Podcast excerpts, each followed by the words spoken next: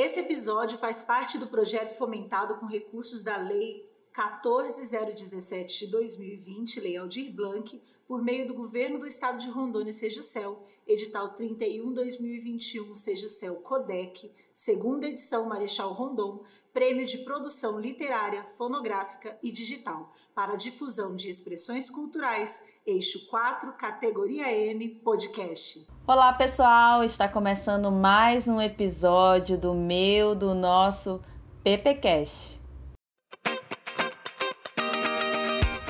PPcast. PPcast. PPcast. PPcast. E aí, galera? Como vocês estão? Para quem é novo por aqui, não esquece de se inscrever no canal, deixar o seu like, ativar o sininho e deixar o seu comentário sobre o episódio. Então, eu quero alertar, Carol, para a galera que está aí escutando, para a galera que está assistindo aí no YouTube, que esse tema do EP pode desenvolver gatilhos, né, em quem já passou por essas situações que a gente vai comentar aqui. Então fica atenta aí se você vai continuar com a gente até o final. E Carol, fala um pouquinho da gente sobre essa temática desse episódio. É realmente, Bela, essa é uma temática bem sensível. É, eu estava lendo esses dias que alcançar a igualdade de gênero é um dos 17 objetivos da Agenda de 2030 da ONU da qual o Brasil faz parte. Acontece que o Brasil ocupa o quinto lugar no ranking de feminicídio de mulheres e só no ano de 2017 foram registradas mais de 260 mil agressões a pessoas em razão de sua identidade de gênero. A violência de gênero é um mal que afeta a dignidade e o bem-estar das vítimas de toda a sociedade. E enfrentar a violência de gênero é um compromisso que a gente tem que assumir para garantir que todos tenhamos direitos essenciais.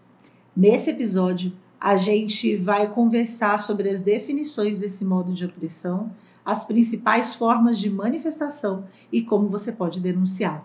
É, mas para começar, a gente tem que entender um pouquinho sobre o que é isso que a gente está falando, que é a tal da identidade de gênero. Mas aí é, é uma questão muito urgente essa que a gente vai trazer, que é sobre violência de gênero. E para começar, eu queria trazer um alerta, como a Carol trouxe aí da estatística, que a cada seis horas e meia, uma mulher brutalmente assassinada no Brasil, geralmente por algum companheiro ou ex-companheiro em sua residência, né, no seu lar. E na pandemia, esses números ficaram muito mais expressivos. É claro que isso não impede que grupos é, de minorias como LGBTQIA, é, possam ser atingidos dessa violência e muitas vezes invisibilizados. A, a gente fala aí que também dessa estatística, a mulher negra é a que representa os maiores percentuais, e, e isso a gente vai conversar um pouquinho mais para frente.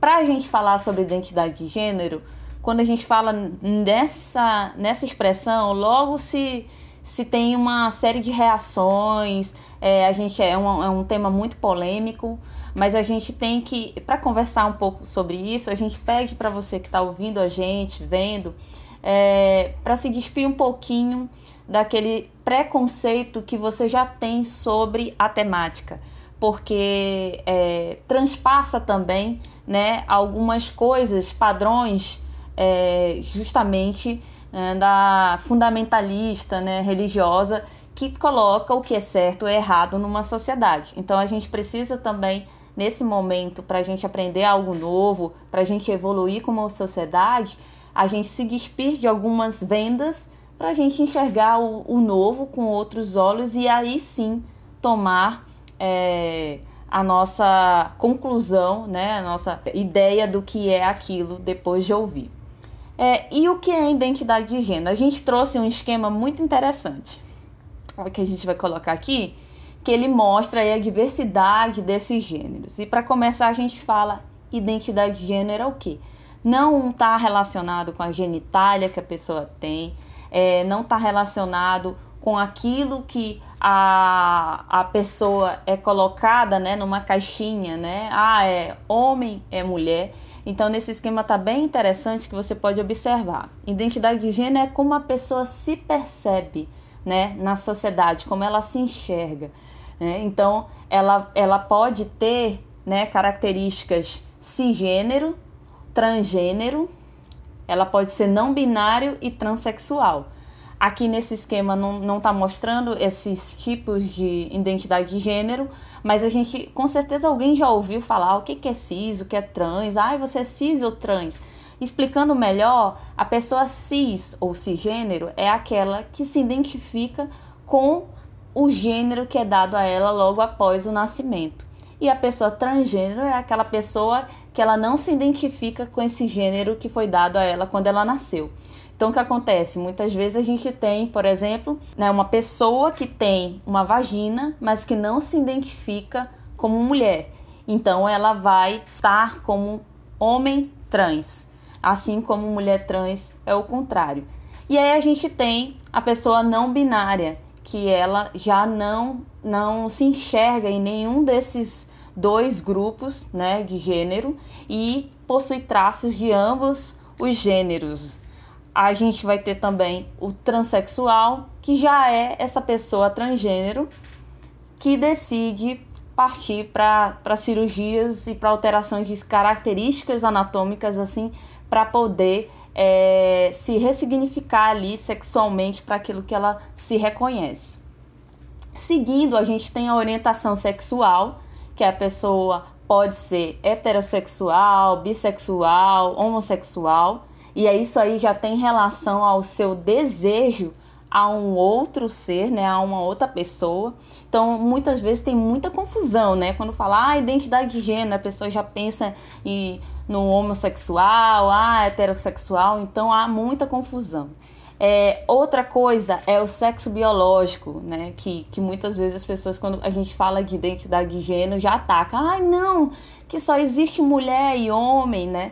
E, inclusive, essa binaridade, né? Só mulher, só homem, só feminino e masculino, Aqui a gente está colocando os três mais comuns, né? Que é o feminino, o masculino e o intersexual. Porque na natureza existe uma diversidade, tá? De. Porque tem uma relação tanto com o órgão genital quanto os cromossômios e hormônios. Então, quando a gente vai ver na parte genética, a diversidade é muito maior do que só esses três. Então, quando a gente fala ai, que não é natural, ou isso, é, né, o homossexual não é natural, ai, não ser só mulher, não ser só homem. Então, muitas vezes as pessoas misturam esses conceitos e aí que gera a confusão. E uma última coisa para a gente lembrar é a questão da expressão de gênero, que é como você demonstra o seu gênero pela forma de agir, de se vestir, interagir se expressar. E isso não tem nada a ver com a sua orientação sexual, com a sua identidade de gênero e seu sexo biológico. Então você pode sim ser uma mulher que tem uma expressão de se vestir de uma forma, né, mais para homem, mais para mulher, mas isso não não vai definir os outros três aí que a gente tá, tá mostrando aí nesse esquema. Então, é toda vez que eu preciso lembrar de algum desses termos para não cair no erro, né? E, e outra coisa, isso aí não é uma coisa. Ah, isso aqui é a verdade daqui a, até 100 anos. Não, a gente vai evoluindo e vai mudando. Então, assim, muita coisa que a gente aceitava antes não são aceitas hoje e a gente tem que crescer olhando com essa visão. Então, Carol, mas o que é violência de gênero? Bom, a violência de gênero, Bela, ela é qualquer tipo de agressão contra alguém em situação de vulnerabilidade devido à sua identidade de gênero ou orientação sexual. E tem alguns tipos de violência que a gente consegue reparar bem na nossa sociedade. Existe o tipo de violência física, psicológica, moral, sexual e patrimonial. Inclusive, no ano passado, a Lei Maria da Penha completou 15 anos. E o ano passado foi um ano em que se registrou um aumento de casos é, de violência contra as mulheres, porque por conta do isolamento social, por conta da Covid-19, as mulheres tiveram que ficar mais tempo em casa com seus agressores, é, o que aumentou ainda mais é, o número de violências praticadas contra as mulheres. Inclusive, né, Carol, a gente teve que. É, o poder público teve que criar mecanismos para tentar ajudar essa mulher que precisava pedir socorro, né? Precisava denunciar o seu companheiro é, sem sair de casa, né? Então, assim, isso que você trouxe, é, a pandemia, ela, ela intensificou, porque teve uma série de fatores, inclusive teve uma pesquisa é, da Uber, é, em parceria da Uber, com um observatório aí da segurança pública que era falando sobre variáveis que levavam a um aumento de estresse dentro de casa, aí perda de algum familiar, perda de emprego, e aí relacionou tudo isso daí. É, é bem interessante porque tudo vira é, um intensificador de uma possível violência ser praticada a essa mulher que está confinada em casa. E já que o marido está também, né, muitas vezes ali porque ficou desempregado ou porque reduziu também a, a quantidade de trabalho na pandemia, é, essas mulheres sofreram muito mais, né, Sim. Carol? E Bela, o Instituto Maria da Penha ele percebeu que 86% das mulheres no Brasil perceberam esse aumento de violência. Né, então as e, mulheres é começaram é complicado, a é muita mais. gente. E, e movimentou-se também muita campanha para conscientização, porque a gente acha que tem inclusive uma hashtag é, que é hashtag ele só não me bateu, porque é, existem outros tipos de violência que são praticadas nesse, nesse âmbito familiar contra as mulheres. A violência patrimonial, a violência física, a violência psicológica. Então, é, a agressão ela não é só física e é importante, ainda mais a gente tendo acesso às informações como a gente tem hoje, é importante fazer alguma leitura, busca, não é? é para saber se de repente você não está sofrendo algum tipo de violência que não seja exclusivamente a violência física mas de repente, porque normalmente a violência física ela vem acompanhada das outras violências. Ela vem acompanhada da violência sexual, ela vem. Inclusive, a gente vai falar daqui a pouco sobre o estupro marital, que aumentou muito também nos últimos cinco anos no Brasil. É, relatos de mulheres que são estupradas no, dentro do casamento pelo, pelo marido. Né? E o contexto histórico disso, porque existe um contexto histórico. A gente vive numa estrutura machista, é, patriarcal, que diz que o homem, principalmente quando ele casa, quando ele se une à sua companheira, ele ainda se percebe como uma espécie de dono dessa mulher. Até a gente até lendo e estudando um pouco percebe que o estupro, por exemplo, ele está muito relacionado com essa questão de exercer poder sobre a mulher. Então, é, a violência de gênero ela atinge a sociedade de uma maneira muito cruel. Ela gera frutos muito cruéis, né, que disseminam não só a violência física, mas a violência psicológica. E recuperar desse tipo de violência é um processo lento que só quem passou ou passa sabe do que a gente está falando. E eu queria trazer aqui para essa, essa discussão, que eu acho que é um tema que, como a gente já falou, é um tema sensível que pode trazer muitos gatilhos, mas é um tema muito necessário de se discutir também, porque a violência de gênero também já foi uma questão de muita vergonha. Ainda é, em muitos é, é, nichos né, da sociedade, mas falar que sofreu violência numa relação, falar que sofreu violência de um companheiro, é, por muitas vezes foi motivo de vergonha na sociedade em geral. Né? Essa questão, como a Bela trouxe, uma questão cultural, né, de é, aceitar, infelizmente, e não culpabilizando as vítimas dessa violência, mas aceitar toda essa carga cultural que a gente recebeu desde o momento que a gente nasceu. A Simone de Beauvoir, ela tem uma frase que é muito importante, não só para as feministas, mas para as, enfim, para a sociedade em geral, que ela ela diz que nós não nascemos mulher, né? Nós nos tornamos mulher. Então a gente faz aí uma ponte do que que o feminismo, o que que a violência de gênero tem a ver com o feminismo.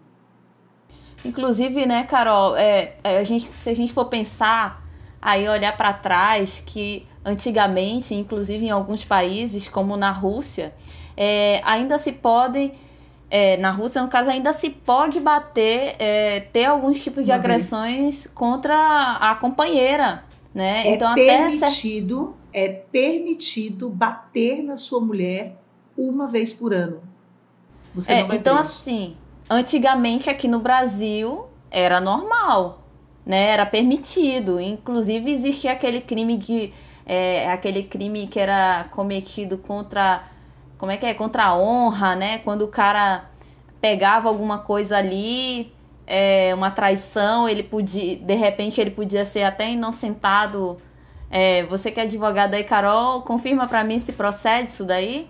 Existia... Ele podia falar que ali ele agiu, né? Uhum. Existia, era uma atenuante.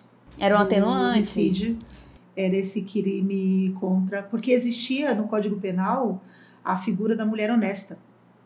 Então, é, se a mulher ela não, enfim, se ela fosse pega, por exemplo, em, em adultério é, e o companheiro, o marido, assassinasse essa mulher, atenuava sua pena no júri, é, porque ela deixou de ser uma mulher honesta. Ela feriu a honra da família.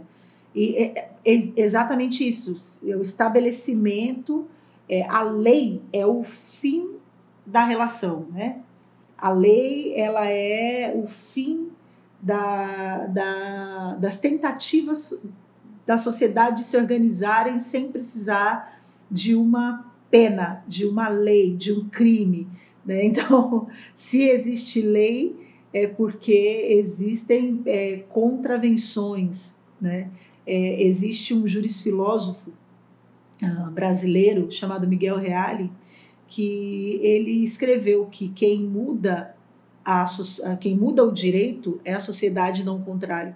Então a lei também, ao longo do tempo, ela tende a evoluir para alcançar os direitos sociais. Lembrando que a gente tem uma legislação democrática, né? A gente a gente convive no Brasil com um regime democrático.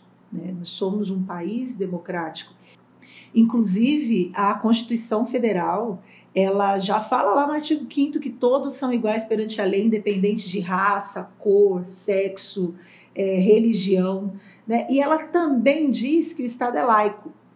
Então, quando a gente traz, mas a gente sabe né, que nós estamos sob influência dessas questões religiosas no Brasil, é, e a religião traz, né, utilizando-se da Bíblia, é, muito sedimentado a questão do, do pensamento patriarcal. E as mulheres, infelizmente, por conta dessa influência religiosa, acabam muitas vezes um, se calando. Apesar de existirem muitos movimentos, inclusive é, das mulheres católicas a favor do aborto, né, do movimento das mulheres evangélicas contra a violência de gênero. Existem muitos movimentos é, dentro das instituições religiosas que já despertaram né, para essa questão da violência é, e a gente tem essa esperança né, de que a sociedade se imploda dessa, dessa virada de chave, desse despertar para que a gente deixe de virar estatística, para que a gente pare de sofrer violência por sermos mulheres. É, e aí eu, eu me pergunto, mas o que a violência de gênero tem a ver com o feminismo? Então, se a gente tem que o feminismo é a luta contra o fim do sexismo, se a gente tem que o feminismo ele é capaz de esclarecer para a sociedade perspectivas né, de violência de gênero e por que as mulheres sofrem de, de violência de gênero, é porque nós mulheres sofremos violência doméstica, é, violência. A, o sexismo ele causa essa violência toda. E o que, que é o sexismo? É tratar alguém diferente pelo sexo, pelo gênero. Né? E a gente, o feminismo, ele combate o sexismo estrutural. E tem uma indicação de um livro muito interessante da Bell Hooks, é, que contribuiu e contribui, né? É, Bell Hooks nos deixou ano passado. E lembrando que no Brasil a gente, as mulheres não tinham direito a pedir divórcio de seus companheiros. É, até 1977, com a chamada e conhecida lei do divórcio, as mulheres não tinham direito de se separar de seus maridos, de solicitar o divórcio. Até o processo de divórcio também ele era muito complexo. Depois de 1977, as mulheres elas tinham que provar durante muito tempo, elas tinham que dizer diante de um juiz que elas não queriam permanecer casadas. E aí, a partir de 1998, as mulheres passam a ser mais assistidas pelo Estado, é, com a Constituição Democrática, e passamos todos na letra da lei, a sermos iguais perante a lei. É, Carol, é, é interessante isso que você traz aí, essa questão histórica, é, e, e, pensar que o feminismo bate diretamente nessa tecla aí, né? E, e, que tá tudo relacionado.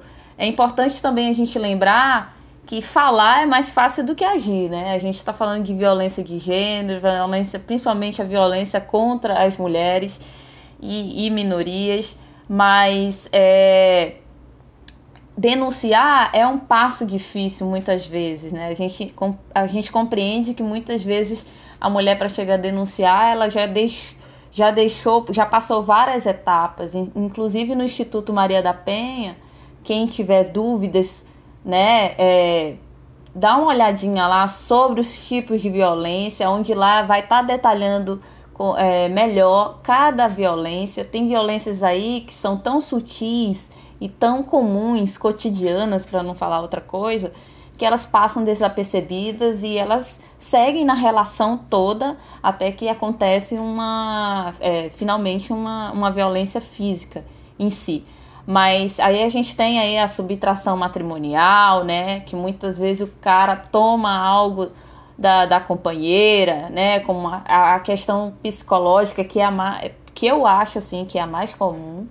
É, e, e aí tem, tem outros tipos ali que envolve é, você é, mexer com a imagem né, da sua companheira, é, de, é, diminuir né, a sua companheira perante outras pessoas. Então, assim, às vezes essa mulher ela está aguentando uma série de violências e lá no Instituto Maria da Penha você pode ver o passo, o passo a passo, a evolução dessa violência que chega finalmente ao feminicídio.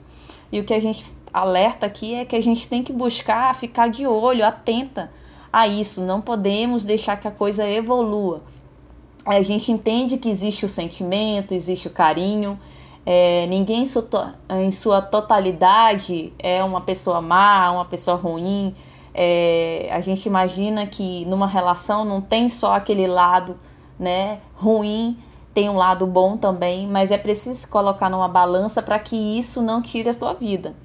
É, e muitas vezes também essas mulheres elas não, não conseguem é, ter apoio da própria família. Então muitas vezes é um cara que perante a sociedade, perante a sua família, perante a família dele, aos amigos, ele é uma ótima pessoa.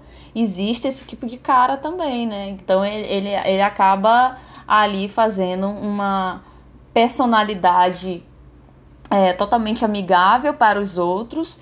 E quando a gente vai, não vamos ver ali no dia a dia, ele é uma outra pessoa, uma pessoa agressiva, uma pessoa que estoura, que esmurra a parede. Então, assim, tem, tem tem sinais, né, Carol, dessa violência como ela vai evoluindo. E querendo ou não, no nosso cotidiano, pela TV, redes sociais, pelos discursos das pessoas, a gente vê um discurso que alimenta uma cultura também do estupro, né? Essa cultura do estupro aí que tá, que é uma forma de violência. A Carol pode até ver, a gente a gente separou também uma notícia com relação a isso que é do G1 Globo, de 2021, que fala assim, que cerca de 100 crianças e adolescentes de até 14 anos são estupradas por dia no Brasil, diz a Unicef. Então, é, é alarmante pensar nisso. Então, é, é, quando fala assim, ah, eu quero ser mulher, eu, eu, logo de cara vem na minha cabeça assim, ser mulher é, é caminhar com medo. Ser mulher é, é ser forte, para seguir, mesmo tendo um monte de coisa ao seu redor ali que, que, que se você for parar para pensar nas estatísticas, você fica com medo, né? O nosso país ser o quinto é, é, com maior índice né, de feminicídio é, é assustador, né? Aí, o que, que você acha disso, Carol? Inclusive, é, a gente... É, essa cultura do estupro, ela é, ela é bem... como eu poderia dizer, ela é bem alimentada ali nos discursos do nosso cotidiano, pela família tradicional, e, e ela é banalizada, né? A, a, o perigo né? dessa, dessa perpetuação dessa mensagem. É, a gente observa também que, da mesma forma que o estupro, quando ele acontece, ele é condenado, quando ele acontece, é condenado, né? Mas existem os, as coisas que incitam a isso, né? E quando chega às vias de fato e, e esse agressor ele é penalizado, ele é eu vejo assim, aí já é uma opinião minha, ele é relativizado quando ele está na, na num presídio, por exemplo, né, onde o estupro também acontece com quem foi estuprador. Então é é uma coisa muito complexa. O que que tu acha sobre isso aí? Eu acho que o, o estupro ele é motivado, de fato, é, pelo poder, pela violência. Existe uma cultura de silêncio que cerca o estupro é, as pessoas ficam assustadas e não conseguem simplesmente falar sobre o assunto. Além do que a gente sabe, Bela, que os estupros, eles normalmente são praticados por pessoas próximas, por pessoas conhecidas da vítima. O que, que a gente escuta quando uma mulher, por exemplo, é estuprada? É, primeiro, com que roupa ela estava, o que, que ela estava fazendo na rua até essa hora da noite, ah, tem que ver direitinho se é isso mesmo, porque tem muita mulher que fala que foi estuprada só para se vingar. Inclusive, eu tinha é, tempos atrás, já tem uns anos, é, teve uma pesquisa do IPEA que falava que mais de 50% da população brasileira é, acreditava que a roupa da mulher era um dos motivos para que ela sofresse algum tipo de violência sexual. Então, é muito marcante esse pensamento que você está trazendo para a gente aí, a culpabilização da vítima. Gente, a gente tem que tirar isso da cabeça. Enquanto a gente culpar a vítima, a vítima vai ter medo de falar. Enquanto a gente é, falar que usava uma, uma saia tão curta e depois não quer ser abusada, que foi exatamente uma fala de um jornalista aqui de Rondônia, né, e que teve uma repercussão grande, mas que em nenhuma câmara é, teve, né, assim, um pronunciamento assim contra é, de, de repúdio a, a, essa fala desse jornalista, é. Enquanto a gente naturalizar esse pensamento, ele vai ser replicado pelos jovens, pelas crianças e por quem ainda não quer, não quer, não quer abrir, não quer deixar de estar nesse espaço de poder, né? É como você falou, é, é um caminho, é um, é um lugar de silêncio porque existe um estigma muito forte sobre a vítima, né? Sim, e é, é muito importante também que a gente reflita que a sexualidade feminina ela não é um convite para o estupro. Né? E quando, inclusive, nesse caso que você citou do jornalista aqui no nosso estado, o estado de Rondônia, ele se refere, inclusive, a, a essas meninas, desse dado estatístico, né, desse dado, desse dado de, dessa pesquisa que a gente mostrou aqui. Ele fala de meninas, ele se refere a essas menininhas, essas novinhas, vão para festa e tudo. É, e isso acaba gerando e, e retroalimentando essa cultura de violência. Inclusive, nós temos um episódio gravado sobre uh, violência contra as mulheres. Procura nas nossas redes sociais, no Instagram, aqui no YouTube, escuta. Ele é recheado de muitas, mas muitas informações em relação à violência contra as mulheres. É, outra questão também muito grave e que é muito mais antiga do que a gente uh, do que a gente imagina é que eu estava lendo Bela sobre o estupro no casamento E um dado interessante, uma questão muito interessante, é que, pela lei antiga, patriarcal e machista, a mulher entrava no casamento sem a permissão de negar sexo ao marido.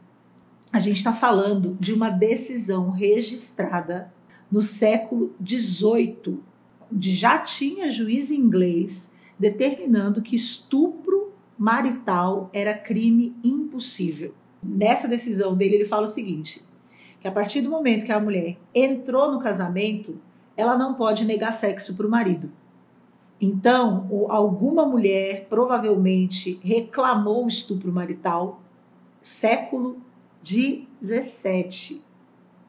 Alguma mulher reclamou o estupro marital e o juiz falou assim: não vou nem julgar, porque isso é um crime impossível. A partir do momento que você casou, você não pode negar sexo para o seu marido é, essa cultura que a gente absorveu, essa cultura, mais uma vez, machista, patriarcal, é, a questão do estupro, ela é, infelizmente, infelizmente, ela é recorrente na nossa sociedade. E como a Bela falou, é, o nosso exercício como mulheres, como feministas, como ativistas dos direitos de permanecermos vivas, a visibilidade sempre deve estar voltada para o crime. E a culpabilização nunca deve recair sobre a vítima. Tem um caso bem recente que ganhou uma repercussão nacional daqui também, que inicialmente saiu a notícia né, da, da, do feminicídio de uma amante, de um filho de um pastor. E aí as notícias nenhuma falavam qual era o nome desse cidadão e sempre falava no sentido de é, suspeito, né? Sendo que na matéria dizia que o cara tinha ido na delegacia, o cara tinha assumido a autoria do crime e em todos os jornais ele estava saindo como suspeito. Então, até o momento em que você é, é assassinada o cara admite. Mesmo assim, você ainda vai ter uma mídia que vai colocar o cara como suspeito. Tudo bem, todo mundo é inocente até que se prove ao contrário. Mas nesse Mas caso, nesse caso ele o cara era um réu admite, confesso. É réu confesso, né? Então, assim, a gente vê o quanto é forte, né, essa estruturalmente esse machismo e inclusive o racismo, né? Porque as mulheres negras, elas respondem hoje por 58,86%, né, das mulheres que sofrem violência doméstica, né? Ela esse índice assim é e de feminicídio elas são 67%. Então é, é, um, é uma taxa muito alta, enquanto a média nacional para as mulheres brancas diminuiu, para as mulheres negras aumentou. Então, é, é, isso também estava é, lendo aqui que reflete muito, foi até da agência Patrícia Galvão, que lá tem muita coisa. Ela fala que as mulheres negras elas também passam por um racismo estrutural também nos serviços de atendimento, né? Por exemplo, para a saúde, para a segurança pública. Então, assim, elas, elas, elas sofrem esse racismo quando vão pedir um atendimento, né, numa unidade de saúde, elas sofrem o racismo no momento em que vão ali denunciar. Então é muito difícil, por isso que, que a gente tem uma série de políticas públicas criadas para facilitar esse acolhimento, porque também não adianta, né? Aí vem aquele pensamento: nossa, a mulher gosta de apanhar. Aí a pessoa não consegue imaginar que essa mulher pode ser uma mulher que a família tá do lado do cara, as pessoas que falam isso, elas não conseguem imaginar que essa mulher pode não ter parente nenhum. E tudo isso vai se responder a um ciclo de violência, né? Porque essa mulher muitas vezes está ali é, querendo voltar para o seu mercado de trabalho, esse homem não, não incentiva muito, muitas vezes quer prendê-la de forma ah, por meio de um, um, de um filho e aí cria-se todo um ciclo de dependência econômica que dificulta também essa mulher sair dessa relação. Então, é uma série de fatores que a gente precisa também ter empatia antes de pensar em falar uma frase dessa. O que a gente tem que mostrar é o que eu posso fazer? Eu tenho, essa mulher tem rede de apoio, muitas mulheres não têm rede de apoio, elas não têm para quem pedir aonde dormir se saírem de casa. E muitas vezes a pessoa fala assim: ah, mas ela denuncia, vai lá a polícia, tira ele de perto dela, põe uma protetiva. Tá, quem garante que ela vai ficar com a casa? Outra coisa. A gente está falando também de mulheres que podem estar tá se envolvendo com pessoas que já são violentas. Essas pessoas falam assim: assim que eu sair da delegacia, eu vou te matar, com protetivo ou não. Então a gente sabe que muitas vezes essas mulheres elas ficam marcadas para morrer. Então a gente precisa, enquanto sociedade, pensar políticas públicas de acolhimento. Depois que eu denunciar, o que, que vai acontecer comigo? Ah, tem a medida protetiva, tem a Patrulha Maria da Penha que vai ali verificar se as medidas estão sendo seguidas. Tem as casas de apoio, né, de referência para dar atendimento psicológico, para ficar ali aquelas mulheres mais protegidas. Não é em todo lugar que tem. Então a gente, essas políticas públicas são importantes.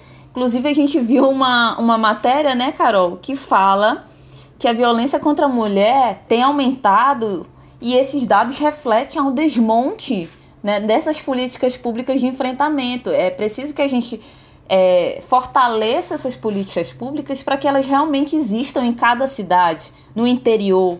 Imagina, se na cidade é difícil denunciar, imagina como é que é no interior, que muitas vezes pode ser muito mais machista, né? E essa violência ser muito mais banalizada, é, normalizada. E esse desmonte, quando a gente fala, a gente tem que melhorar o que a gente tem, mas a gente também tem que pensar no que pode ser feito para redução desses índices, porque o que a gente mais vê são campanhas aí das mulheres é, pedindo para que, que as manas consigam sair dessa relação, que denunciem, para que consigam sair desse ciclo de violência, para que consigam é, não sofrer o feminicídio, né? É, as campanhas também em busca de justiça, porque muitos casos aí caem no esquecimento ou são relativizados, né? São feminicídios, mas são encarados como outra coisa, são é, amenizados. É complicado, né, Carol? São muitos movimentos pelo fim da violência institucional. É, como advogada, já acompanhei diversos casos é, de violência praticada por juízes em audiências, por promotores em audiências, em casos de guarda dos filhos, em casos de estupro. A gente teve o caso da Mariana Ferrer, que também foi bem famoso. É, então, existe também essa violência institucionalizada. Mas como é que a gente pode lançar é, uma, uma perspectiva né, nessa, nessa realidade. Uh, eu penso que a gente também ter contato com uma rede de apoio, falar que você está sofrendo violência é muito importante. Dizer para uma amiga, dizer para os seus familiares, é, expressar que você está sofrendo violência é muito importante. Se o seu agressor só não te bate, tentar ficar um pouco atenta, né? Tentar perceber se ele já não deixa mais você sair com suas amigas, se ele já não deixa mais você usar suas redes sociais, uh, se ele não permite que você gaste o seu dinheiro da maneira que você, enfim, gosta ou gostaria de fazer, é, se ele tenta fazer com que você não tenha contato com os seus pais, porque muito do comportamento do agressor está ligado a te deixar sozinha. Então é muito importante que você é, que está ouvindo a gente, é, nós não estamos imunes a sofrer situações de violência. A gente sabe que a violência que está da porta para fora é grande, mas a gente também já sabe que a maior parte das violências praticadas contra as mulheres acontecem dentro de casa. É por isso que esse assunto ele é muito delicado, mas é muito necessário também. É preciso que a gente fale sobre isso, porque ainda tem muitas mulheres que estão em estado de dormência, que não conseguem perceber que estão vivendo uma situação de violência. Isso que a Isa falou é muito real, porque a gente sai do discurso para a prática quando a gente começa a observar e questionar mulheres ao nosso redor.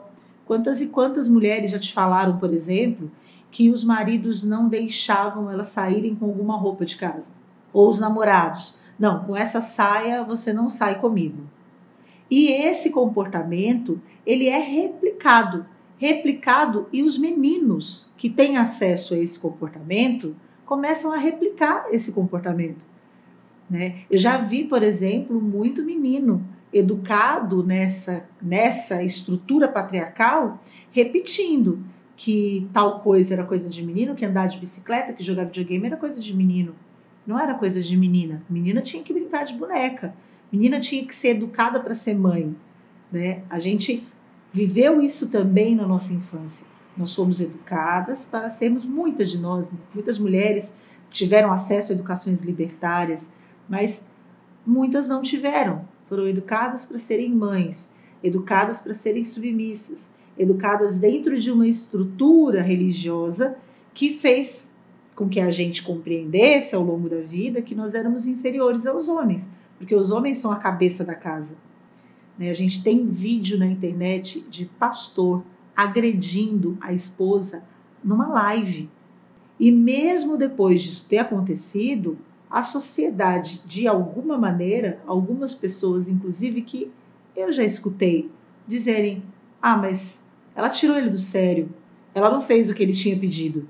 Então a gente, primeiro, se conscientizar de que a culpa não é da mulher, não é da mulher que apanha, a culpa não é da mulher que sofre violência psicológica e a culpa não é da mulher quando ela denuncia.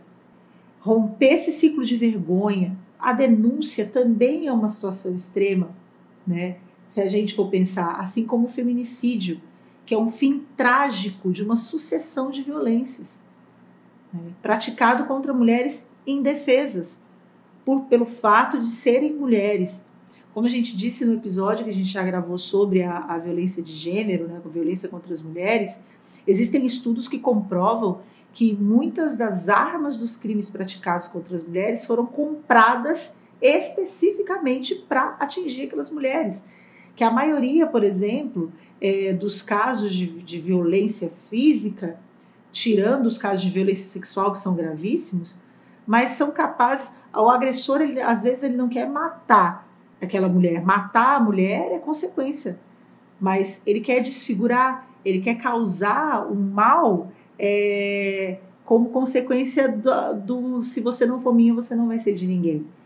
Então, falar sobre o que você está passando, despertar dessa situação de violência é muito importante, muito. Então, mana, mana que está sofrendo a situação de violência, fale sobre isso. Mana que não está sofrendo a situação de violência, mas tem uma amiga que está sofrendo situação de violência, escuta, orienta, diz: olha, isso que ele está fazendo não está certo, isso que essa pessoa está fazendo não está certo. Pode ser ele, pode ser ela. Né? Porque nas relações é, é, homoafetivas também existe violência doméstica. Então, orienta a sua amiga, seja um ouvido, é, acompanha ela na DEAN. A gente sabe que é, nós vivemos, como a Bela falou, um desmonte das, dessas estruturas, uma tentativa de desmonte dessas estruturas de apoio às mulheres vítimas de violência.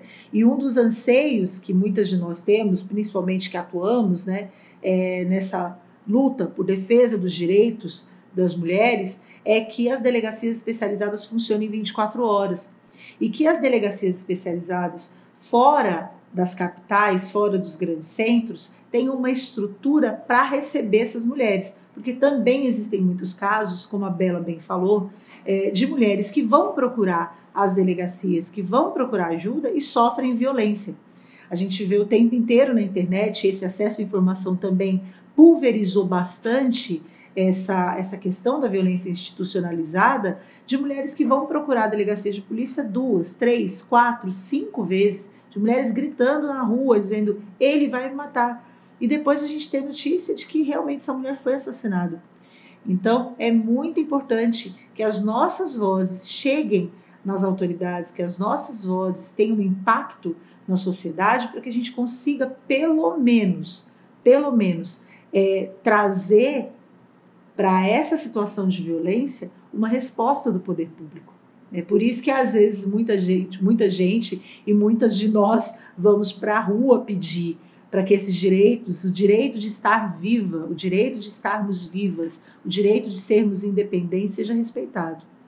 É verdade, Carol. E, e pensar assim, sempre lembrar que essa mulher, ela tá ela com esse abuso psicológico que acontece durante a relação, ela tá ali com uma baixa autoestima.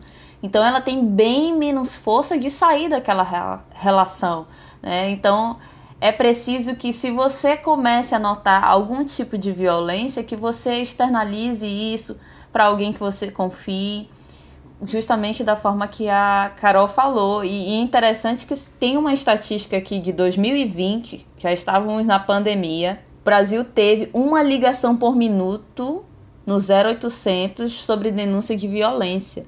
Então, gente, não é mimimi, né? Para quem usa esse discurso que é mimimi, ai, que feminicídio é um termo que inventaram, que foram os feministas que inventaram.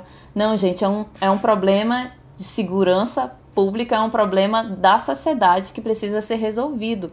É um problema que dá sinais, tem características e precisa ser sim combativo. Agora, eu acho também que ele precisa ser discutido pelos homens.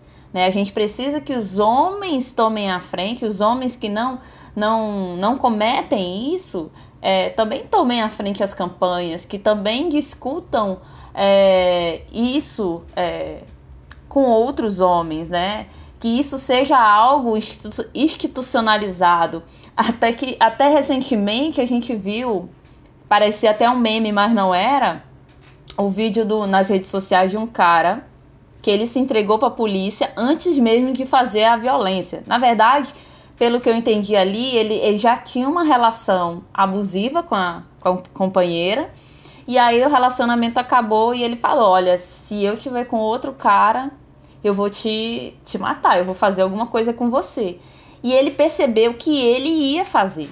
Porque acabou a relação ali, ela acabou, e aí ele foi de. Vinha passando uma viatura e ele falou: Não, vou me entregar.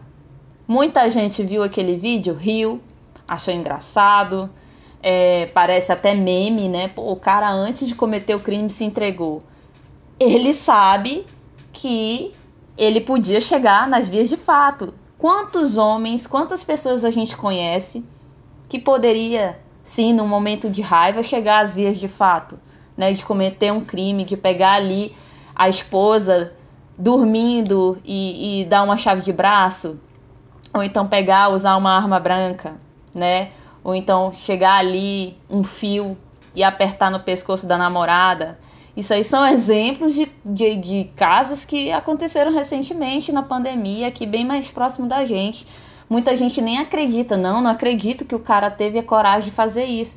E isso é um problema que precisa ser discutido entre os homens também, que precisam passar por terapia. Isso é um reflexo de uma masculinidade tóxica e que vem de infância, né? É uma masculinidade tóxica e, e, e isso vem como gatilho e vai evoluindo e se torna um homem que chega às vias de fato. Então, eles precisam discutir mais sobre isso. A gente entende que, por mais que de um lado a gente tenha aí as ativistas, feministas, é, de vários movimentos, como o movimento Levante Nacional contra o feminicídio, que a gente depois vai citar aqui embaixo, é, uma série de coletivos aí pelo, pelo país inteiro que bate na tecla, que fala, que ensina, que dá os sinais, mas eu vejo que falta mais o engajamento deles. Então é algo que a gente precisa quebrar nessa estrutura dessa sociedade. E para continuar aqui o assunto, a gente vai trazer uma participação especial da Bárbara Munhoz, ela que faz parte do coletivo num coletivo que na verdade é um grupo de pesquisa Audre Lorde, daqui de Porto Velho. Olá, eu sou a Bárbara Munhoz, faço parte do grupo de pesquisa Audre Lorde. Nos últimos tempos tenho me ocupado em estudar sobre educação, sobre a pedagogia feminista e um pouco sobre a teoria crítica de raças. A respeito da temática de hoje, violência contra a mulher, especificamente sobre violência doméstica, eu sei que existe na cidade de Porto Velho, Rondônia, uma rede de apoio à mulher vítima de violência, que é a Rede Lilás. A Rede Lilás é o ajuntamento de vários órgãos municipais e estaduais que trabalham no atendimento da mulher e também é, conta com o apoio de instituições não governamentais, a exemplo da OAB, a exemplo é, do CREA, a exemplo da ONG Filhas do Boto Nunca Mais, entre outras. Né? E nessa rede, é uma grande rede é, que tem contato da CESAL, da SEDUC, do CREAS Mulher e da CEMUSA, entre outros órgãos. E ali a gente faz uma conversação é, online, né, em tempo real, sobre as demandas que nos aparecem de mulheres vítimas de violência que acionem essa, essa rede. É, então dispomos dessa, dessa rede, né? ela ainda é em nível municipal, ainda é em nível só de Porto Velho, mas a tendência aí é crescer cada vez mais com auxílio do, dos conselhos municipais e estaduais para levar algo semelhante para o interior do estado. Bom, quanto a políticas públicas para a erradicação do problema de violência contra a mulher, eu acredito com certeza que ela deve partir da educação. Nós precisamos fazer, nós precisamos pensar política pública de educação para o enfrentamento à violência doméstica e à violência contra a mulher. Porque tudo o que tem sido feito até o momento são políticas públicas de segurança pública, ações geralmente policiais voltadas para esse crime. E este crime tudo tem a ver com educação, porque é através dela que a cultura é propagada e é através da cultura que ensinamos as nossas crianças e futura geração, futuras gerações de como devem tratar, como devem é, respeitar ou desrespeitar a mulher. Então, certamente, nós temos de partir daí, da educação. Vamos pensar seriamente a respeito disso? Vamos unir forças para que a violência contra a mulher seja algo do passado e um passado que queremos esquecer. Contem conosco. Super beijo. Muito importante a fala da Bárbara. Ela traz justamente é, esse questionamento aí que a gente vinha trazendo sobre políticas públicas, sobre a mulher ser acolhida, né? Como é esse acolhimento da sociedade para a mulher vítima de violência doméstica, né, Carol? E a gente tem que lembrar que a violência de gênero não fica só, né? É, ela também pega em outros grupos minoritários, né? E aí a gente traz é, os grupos LGBTQI+, né? E o Brasil, pasmem, é o número um, é o, não é o número um em educação, não é o número um em ciência, não é o número um em emprego, ele é o número um que mais mata pessoas trans. Desde 2019, declarações homofóbicas e transfóbicas podem ser enquadradas no crime de racismo, Bela. E a pena é de 1 a 3 anos, podendo chegar a 5 em casos mais graves. Em 2020, foram 237 pessoas LGBTQIA mortas. Foram 161 travestis, 51 gays, 10 lésbicas, 3 homens trans, 3 bissexuais e 2 heterossexuais confundidos com gays. É muito, muito grave. A é, gente observa aí que os trans, né? E os travestis são os que são, são a, a maior porcentagem, né, desse grupo. O Brasil, ser o país que mais mata a população trans no mundo, é muito triste. Mas o Brasil também, também agride mulheres indígenas. As mulheres indígenas também são vítimas de violência e muita. Inclusive, essa pauta é, de violência contra mulheres indígenas ela foi trazida é, na segunda Marcha Nacional de Mulheres Indígenas em Brasília. E teve uma fala que eu quero aqui deixar com vocês da deputada Joênia Wapichana, que ela chama atenção para a falta de dados específicos da violência contra as mulheres indígenas, seja étnica ou de gênero. E ela afirma que as mulheres são as mais impactadas pelas invasões de suas terras. Na fala da, da deputada Joênia, é, nas invasões contra as terras e territórios indígenas, as primeiras que sofrem diretamente são as mulheres, porque muitas vezes são elas as responsáveis pelo cuidado da terra, pelos recursos naturais e o acesso direto à água e ao solo. As mulheres indígenas sofrendo também, infelizmente, por essa falta de acesso a quantitativos, por essa falta é, de acesso a dados específicos né, dessas violências, a gente ainda não conhece o alcance dessas violências praticadas, com o desmonte é, das, dos, dos, mecanismos né, que o Estado dispõe de vigilância né, da, das terras, enfim, com o avanço da grilagem, com o avanço é, do garimpo, que aqui na nossa região, infelizmente, não é nem mais ilegal, né?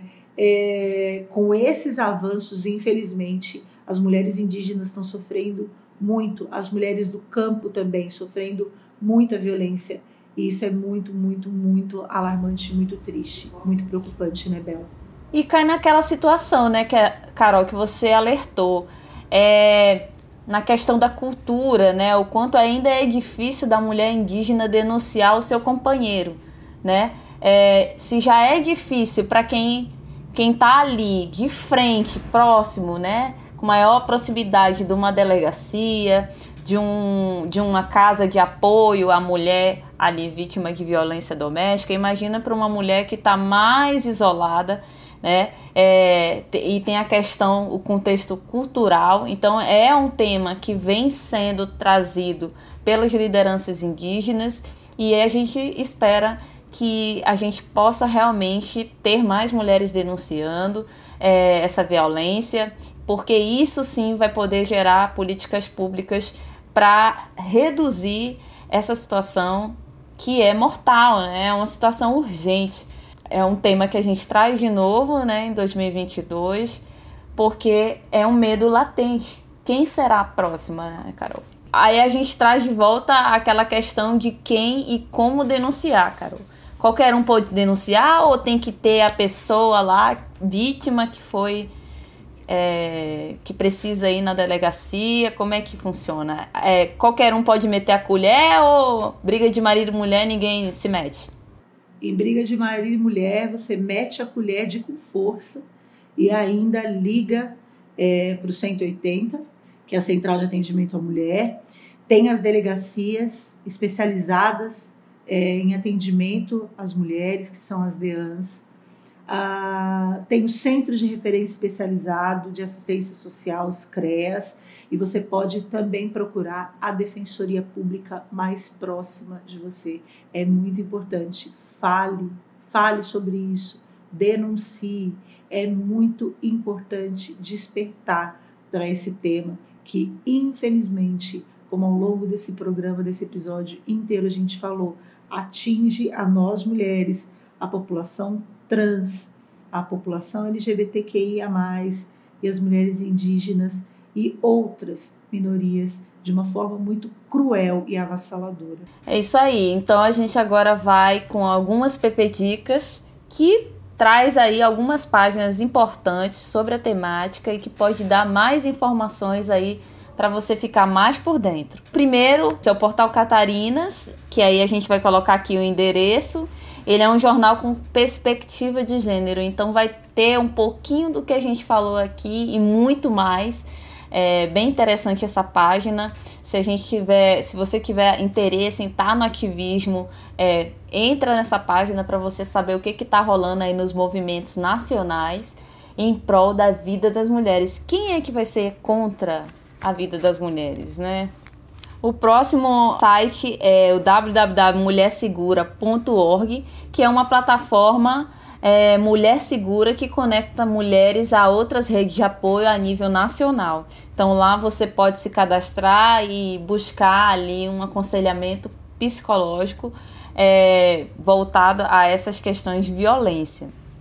Outro é o Instituto Maria da Penha, que a gente já citou antes, é, tá aqui. Ele tem um canal com muitas informações, inclusive se você quiser ajudar o canal a fazer novas ações envolvendo essa temática de violência, lá eles também disponibilizam. E o último é um site muito interessante que é o Gênero e Número, que é um canal jornalístico baseado em dados e análises ilustradas é, dessas questões de raça e gênero. Então é bem legal achar material lá para a gente poder enxergar como que está acontecendo essa nossa realidade e essa estatística que a gente vem sendo gerada. E para seguir, Carol? Para seguir, a gente quer deixar com vocês o arroba do Levante Feminista, que é uma campanha nacional contra o feminicídio no Brasil, o arroba do Instituto Marielle Franco, que é para o enfrentamento da violência política contra mulheres negras, continuidade, pautas e práticas antirracistas, anti-LGBTQI-fóbicas, feministas e populares. A gente também quer deixar com vocês o arroba antra.oficial, que é da Associação Nacional de Travestis e Transsexuais. Outro arroba muito legal que vocês podem seguir e que traz informações muito importantes é o arroba think.olga. Tem também o arroba Astrava da Vida, onde a Michelle Brea, que é uma travesti, gamer, engenheira de sistemas, ela traz informações científicas contrapondo falácias e muitas delas falácias de pessoas religiosas ou ligadas à política. A gente quer deixar também com vocês o arroba Mapa do Acolhimento, que é a rede de solidariedade que conecta mulheres que sofrem ou sofreram violências de gênero e psicológicas e advogadas voluntárias. Lá você pode encontrar advogadas que podem te ajudar em situações de violência ou em situações é, de perigo iminente e que estão aí conectadas por essa rede de apoio e de repente te dá uma assistência em tempo real.